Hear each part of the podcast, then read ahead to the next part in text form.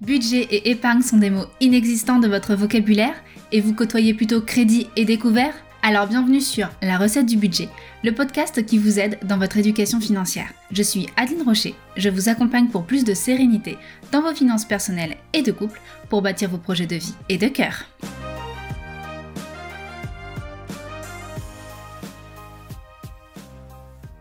L'amour, c'est pas un conte Disney qui commence par des tragédies et se termine par un grand mariage sur fond de ils vécurent heureux et eurent beaucoup d'enfants. C'est plutôt l'inverse. Le mariage, ou pas d'ailleurs, et les enfants, ou pas non plus d'ailleurs, et ensuite la tragédie. Pas toujours, bien évidemment, mais quand même. En moyenne, pour trois mariages célébrés, c'est un qui s'arrête, et pour deux Pax fêtés, c'est un qui se rompt, avec toutes les complications que cela implique. Et on ne compte même pas les unions libres qui vont et qui viennent. En plus de tout l'aspect émotionnel d'une fin de relation, il y a l'aspect financier. Aujourd'hui, je sors un peu de ma zone de confort pour vous expliquer les tenants et les aboutissants. Le juridique n'est pas franchement ma spécialité, mais j'ai à cœur de vous montrer que non, une relation n'est pas faite que d'amour et d'eau fraîche, et qu'il est nécessaire de parler d'argent au sein de votre couple. Une relation, c'est comme un immeuble de 146 étages à Tokyo. Jamais on ne poserait une pierre sans prévoir des séismes de grande envergure. En amour, il est fondamental de prévoir le pire. Et je vous vois venir les romantiques de la première heure. Restez jusqu'à la fin, vous n'allez pas être déçus. Je viens de les citer en intro, mais faisons un point détaillé des types d'unions qui existent. L'union libre, le pax et le mariage, sont trois types d'unions qu'on a à notre disposition quand nous sommes en couple, en mars 2022, date à laquelle j'enregistre cet épisode. En général, on commence par l'union libre, bah ouais, sinon c'est louche, pour éventuellement aller soit vers le Pax, soit vers le mariage, parfois même en passant par le Pax pour ensuite aller vers le mariage.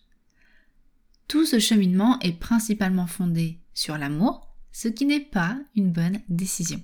Je me suis moi-même paxée par amour avec Chéri, et si ça s'est bien passé pour nous jusqu'ici, c'était une erreur de ne pas avoir parlé de ce sujet-là plus tôt. Heureusement, l'achat de notre maison est rapidement venu appuyer cette décision avec les conseils d'un notaire.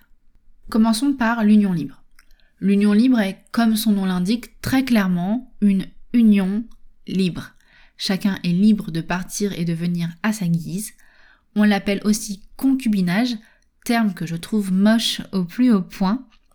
C'était d'ailleurs une sous-raison pour moi de me paxer, une très mauvaise sous-raison, je vous l'accorde, euh, parce que je ne voulais plus être une concubine, euh, ou qu'on dise l'ami de.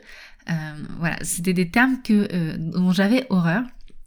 Bon, rien de particulier sinon à dire sur cette union ici, on en reparlera un tout petit peu plus tard dans l'épisode.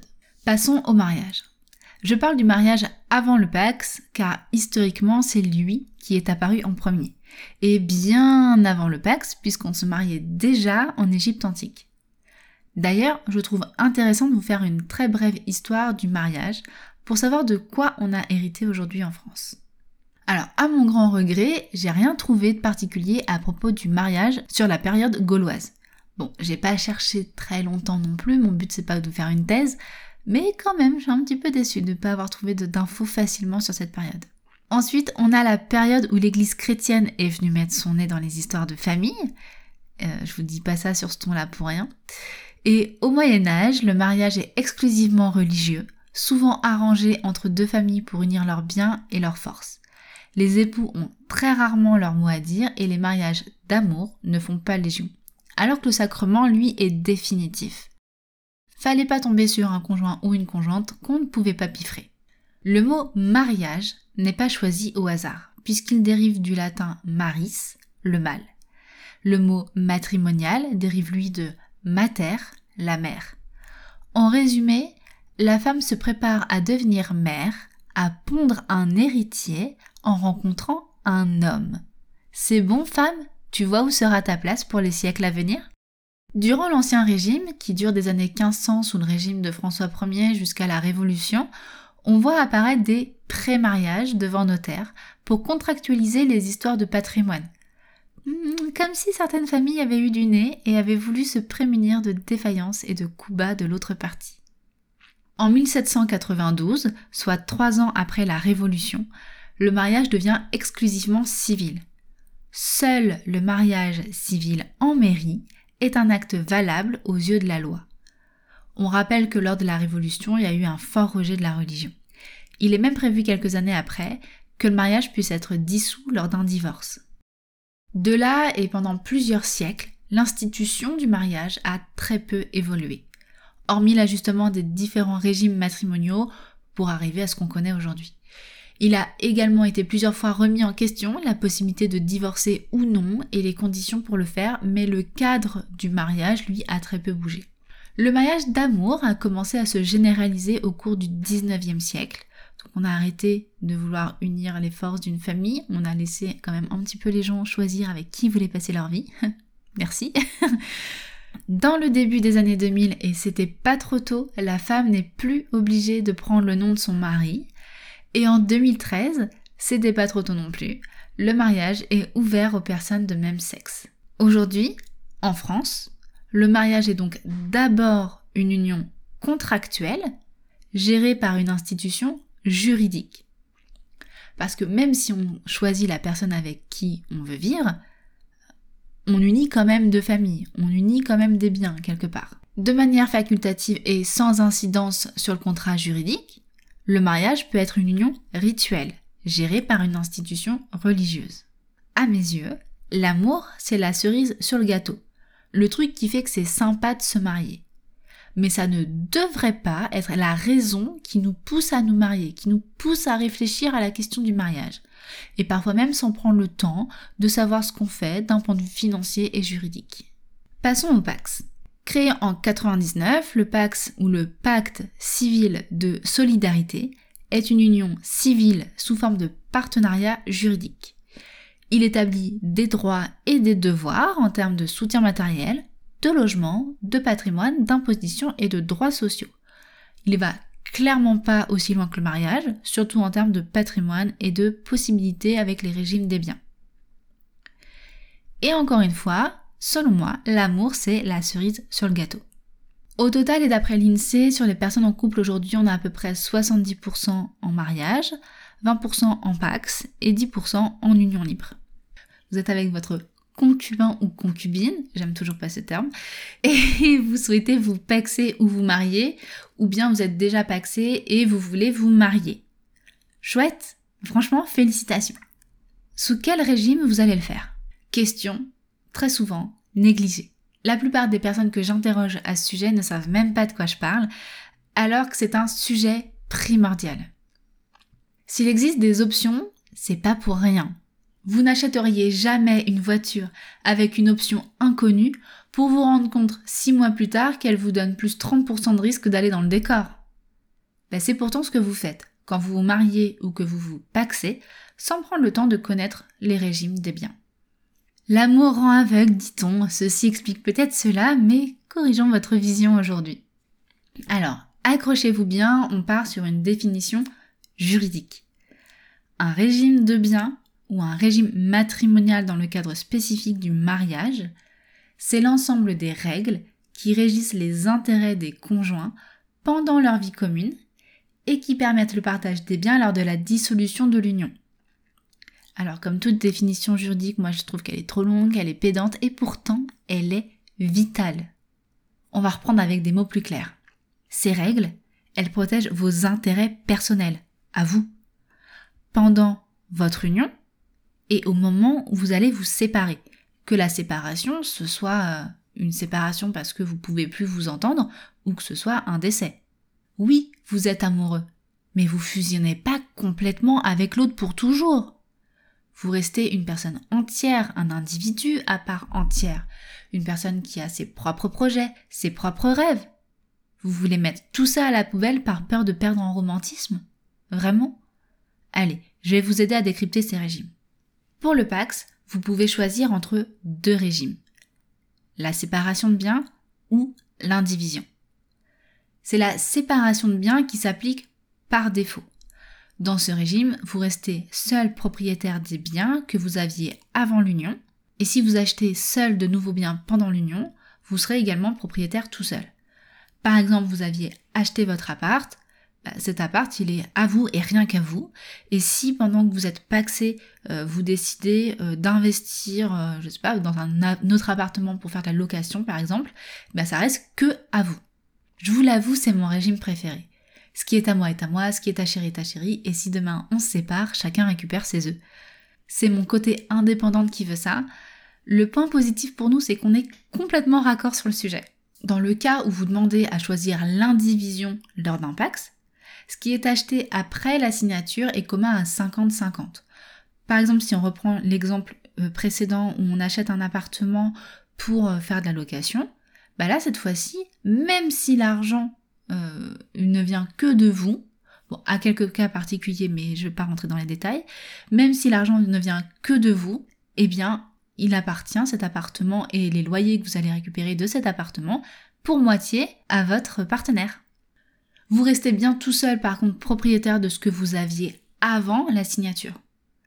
Donc vous pouvez opter pour ce régime si vous avez des revenus et des aspirations similaires lors de la conclusion du PAX et si vous savez d'avance que vous resterez à égalité tout au long de votre PAX. Ce qui n'est pas franchement facile à prévoir. Hormis quelques cas particuliers dont il faut parler avec un professionnel du secteur, personnellement je vois très peu d'avantages à opter pour ce régime. Et ne me sortez pas des mais je l'aime, ça me dérange pas de partager mon patrimoine ou mon matrimoine avec lui ou avec elle. Euh, oui, vous l'aimez maintenant, mais plus tard vous risquez de vous en mordre les doigts. Et puis, je parle de bien, mais pensez aussi que vous partagerez les dettes. À présent, passons au mariage on y retrouve la séparation de biens, comme pour le Pax. L'indivision devient le régime de la communauté réduite aux acquets, terme très barbare mais qui veut dire à peu près la même chose. Hein. Les acquets, c'est ce que vous allez certes acquérir, euh, aussi bien en termes d'enrichissement que d'appauvrissement euh, par les dettes. Donc l'indivision et la communauté réduite aux acquets, c'est des fonctionnements extrêmement similaires. C'est d'ailleurs ce régime-là qui est celui par défaut quand vous vous mariez. Alors je vous encourage vivement à faire un contrat de mariage avec un notaire parce qu'on a vu juste au-dessus euh, les conséquences d'un tel régime. Il y a également le régime de la communauté universelle. Si vous avez acheté un appartement tout seul lors de votre vie célibataire, il appartiendra pour moitié à votre époux ou à votre épouse dès la signature du contrat de mariage. Vous pouvez également opter pour le régime de la participation aux acquets, donc là, dans ce régime, tout au long de votre mariage, vous êtes comme dans une séparation de biens. Et c'est au moment de la dissolution du mariage qu'on mesure l'enrichissement de chacun et qu'on partage cet enrichissement en deux. Mais si l'un des deux s'est appauvri, il ne partage pas l'appauvrissement avec l'autre. Voilà pour les régimes euh, pour le mariage. Gardez en tête que je ne suis pas une professionnelle du milieu juridique, moi, je vous donne juste des pistes de compréhension et de réflexion. Avant de prendre toute décision, il vaut mieux aller voir une personne compétente comme un notaire ou un conseiller en patrimoine. Et puis de toute façon, pour tout l'aspect euh, administratif de la chose, si vous voulez modifier un régime ou prendre un autre contrat que celui qui est proposé par défaut, il faudra que vous alliez voir un notaire. Maintenant qu'on a balayé les trois types d'unions et les différents régimes matrimoniaux, on va pouvoir prévoir le pire. Comme je le disais en intro, on a été biberonné au conte de fées, surtout nous, les femmes. On a ancré en nous qu'il existe pour nous l'homme ou la femme idéale, le prince charmant et la princesse à secourir, et on a bien appris que amour rime avec toujours. Or, encore une fois, je l'ai déjà dit en intro, mais je vais insister. Si on célèbre chaque année 200 à 220 000 mariages en France pour à peu près autant de Pax, c'est aussi 60 000 divorces et 120 000 ruptures de Pax qu'on enregistre. Donc non, l'amour ne dure pas toujours. Et on ne facilite rien avec une absence de communication et une non-écoute de ses émotions, sans compter que l'amour ne fait pas la relation, mais ça, bizarrement, personne ne nous l'apprend. C'est bon, on sait que l'amour et la relation peuvent s'arrêter un jour, alors c'est quoi le pire qui puisse arriver dans ces cas-là? Je vous propose une petite liste qui est loin d'être exhaustive. Premier exemple, votre conjoint ou votre conjointe part et emporte tout avec lui et avec elle. Je vous avais dit qu'on reparlerait des unions libres, c'est maintenant qu'on va en parler, parce que ça c'est un cas classique des couples en union libre. Un autre cas qui est assez classique, c'est votre conjoint ou votre conjointe disparaît dans la nature et vous laisse les meubles. Il est sympa ou elle est sympa. Mais il ou elle vous laisse aussi les dettes du loyer qu'il ou elle n'a pas payé depuis des mois sans jamais rien vous dire. Et ça, c'est vachement moins sympa. Parce que comme il n'y a plus que vous, eh ben, le propriétaire, il va se retourner vers vous. Votre conjoint ou votre conjointe vous demande de partir alors que vous n'avez pas de ressources propres. Ici, il n'y a pas de coupable à blâmer. Si la personne est dans son logement à elle et ne se sent plus bien avec vous, elle va pas vous garder par charité. Vous avez envie de partir, mais toutes vos ressources sont en commun et vous avez l'impression que vous n'allez pas survivre financièrement sans l'autre. Alors vous restez dans une relation qui ne vous plaît plus et qui parfois peut être toxique.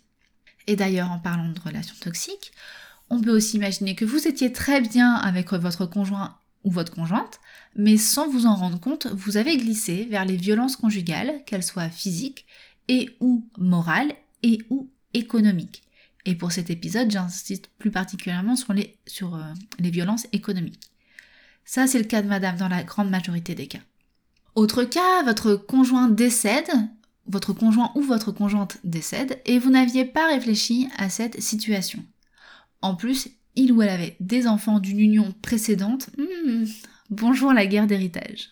Vous divorcez et vous vous retrouvez sans rien, car c'est votre conjoint qui payait la maison et vous, vous avez payé les courses et l'électricité toute votre vie.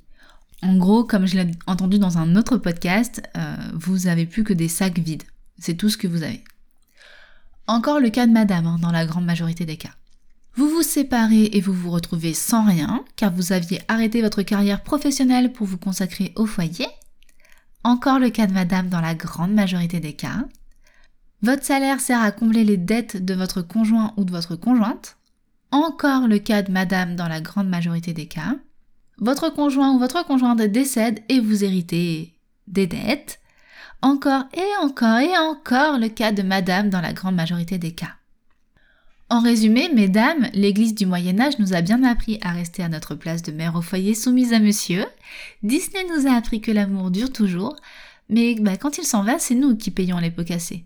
Donc j'insiste sur le dans la grande majorité des cas, parce que bien évidemment, il y a aussi des hommes qui sont euh, victimes de, violences physiques, morales, économiques, euh, de coups bas de, euh, de leurs femmes, qui se retrouvent avec des dettes, enfin bref, ça existe aussi côté homme, mais quand même, principalement, ce sont nous, mesdames, qui avons ce genre de problème.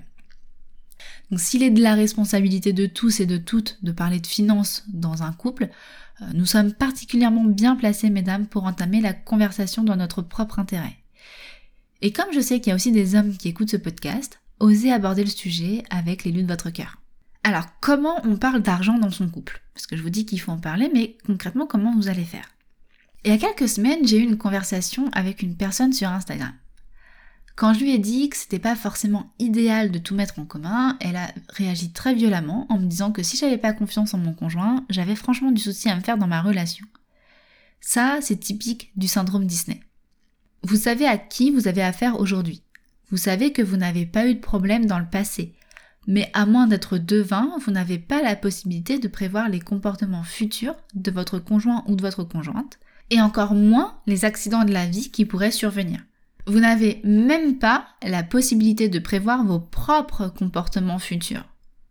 Combien de personnes ont dit je te promets de te chérir jusqu'à ce que la mort nous sépare, blablabla, et n'ont jamais tenu cette promesse Ces personnes-là, elles étaient pourtant de bonne foi ce jour où elles ont dit cette phrase, et elles auraient jamais pensé faire de mal, que ce soit volontaire ou non, à la personne aimée. Donc ne mettez pas cette excuse de la confiance en avant pour ne pas aborder les sujets importants. Si vous trouvez qu'avec votre partenaire c'est compliqué, commencez à parler d'argent comme vous parleriez de n'importe quel autre sujet. Dans notre société, l'argent est omniprésent. C'est facile. De l'augmentation du prix de l'essence au financement de vos prochaines vacances, tout est prétexte à parler d'argent. Ensuite, si vous repérez des points non équitables entre vous, et je dis bien non équitables et pas euh, non égalitaires, parce que je trouve que l'égalité c'est très beau, mais l'équité c'est quand même mieux, vous pouvez faire écouter cet épisode à votre partenaire de vie et lui demander ce qu'il en pense. Vous pouvez lui proposer de faire un point, de regarder votre situation d'un peu plus près et pourquoi pas de prendre rendez-vous avec un notaire ou un conseiller euh, en patrimoine. Alors, il ou elle sera peut-être un peu réticente si c'est pas habituel chez vous, dans votre fonctionnement de couple, mais je suis sûre que vous saurez le ou la mettre en confiance. Exprimez-lui votre besoin de parler de ce sujet. Et si vraiment il y a une nette opposition, c'est un point de vigilance qu'il ne faut pas négliger. Attention à vous. Pour moi, l'amour, c'est pas rose, paillettes et licorne. Enfin, si, un peu. Mais c'est aussi et surtout construire des bases saines et solides en parlant de ce qui est fondamental. L'argent est fondamental. Prévoir qu'on va peut-être se séparer un jour, c'est pas casser l'ambiance, c'est être réaliste et vouloir protéger la relation jusqu'au bout. L'amour, c'est dire à mon mec Aujourd'hui je t'aime et je te promets d'être loyal envers toi jusqu'à la dernière seconde. Je veux prendre soin de toi et de moi jusqu'au jour où tes yeux quitteront mon cœur, que ce soit la mort qui nous sépare ou notre relation qui s'étiole. Si ça, c'est pas romantique, je sais pas ce qu'il vous faut. Faites-vous le plus beau cadeau que vous pouvez vous faire. Je sais que la Saint-Valentin est passée, mais vous pouvez faire des cadeaux tout le temps. Parlez d'argent avec votre amoureux ou votre amoureuse. Écoutez ses besoins, exprimez vos peurs, ouvrez-vous, faites preuve de vulnérabilité sur ce sujet capital. C'est comme ça que vous tisserez des liens plus forts avec la personne que vous aimez. J'aurais adoré terminer le podcast sur cette phrase. Mais je vais vous faire un petit disclaimer. L'inconvénient du podcast, c'est qu'il ne donne pas la possibilité de prévoir des erratums. Donc si vous écoutez cet épisode plusieurs semaines après sa sortie, je vous invite à aller faire un petit tour dans l'article associé si j'ai eu besoin de corriger certains points, parce que je le répète encore, je ne suis pas une professionnelle juridique et il y a peut-être des petites anomalies, des choses que j'ai pas bien interprétées. Quoi qu'il en soit, encore une fois, avant de prendre une décision, allez voir les professionnels du secteur. Si vous écoutez ces derniers mots, c'est que l'épisode vous a plu. Merci du fond du cœur pour le temps que vous vous êtes accordé pour vous éduquer sur les finances personnelles. Il ne vous reste plus qu'à mettre en pratique ce que vous avez appris aujourd'hui. Gardez en tête que je suis toujours là pour vous aider à aller plus loin. Bonne journée ou bonne soirée et à bientôt